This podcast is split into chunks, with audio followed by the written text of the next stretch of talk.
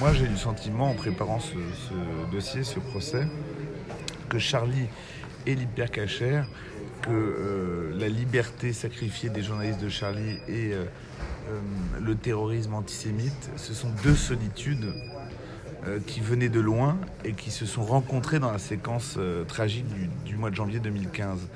Mais pensez à la solitude des Juifs de France après les attentats de, Toulouse-Montauban après que pour la première fois on soit rentré dans une école, elle était juive cette école et c'était pour tuer des petits enfants juifs et, leur père pour euh, certains d'entre eux.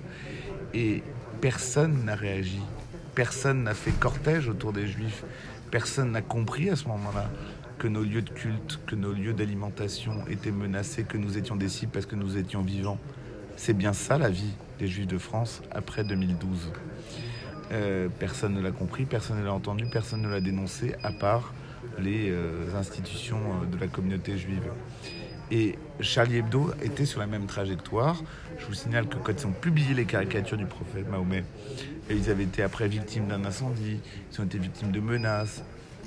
Personne n'a bougé, personne n'a compris que les, un mécanisme se mettait en place et que, en l'occurrence, euh, l'antisémitisme, le fait de tuer les juifs est une des constantes du salafisme, alors que le salafisme est très diffus, qu'il est organisé sur plusieurs têtes, plusieurs organisations, plusieurs pays, plusieurs, euh, euh, plusieurs continents.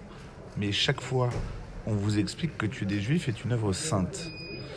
Et même les frères Kouachi, ceux qui attaquent Charlie Hebdo, quand ils vont se réfugier dans l'imprimerie où ils seront pris, ils disent Nous, on est là pour les juifs alors qu'ils ont fait l'attentat de Charlie Hebdo. Lisez le Coran, on tue pas les femmes. Lisez le Coran, on tue pas les civils. Donc ils assimilaient les journalistes de Charlie Hebdo à des combattants. Mais les juifs, hommes, femmes ou enfants, ne sont pas des civils, ne sont pas des êtres humains. Et peuvent toujours être tués. Donc c'est ça qu'il faut rappeler. C'est comme ça qu'il faut nourrir l'audience. Ou alors ce procès n'aura vraiment servi à rien. Est-ce que vous liez les deux procès? Les deux, les deux affaires, Charlie Hebdo, Hyper est-ce qu'il faut poser un regard d'ensemble sur ces deux affaires ou est-ce que finalement elles sont distinctes? Il y a eu les Kouachi d'un côté qui sont, sont pris à Charlie Hebdo, puis Koulibaly qui a attaqué euh, C'est bien une même séquence, c'est bien un même procès, mais ce sont des faits distincts et des auteurs distincts et d'ailleurs des revendications distinctes. Et moi, je pense qu'on est euh, toujours pertinent à singulariser les faits, parce que c'est dans la singularité que l'on touche à l'universel.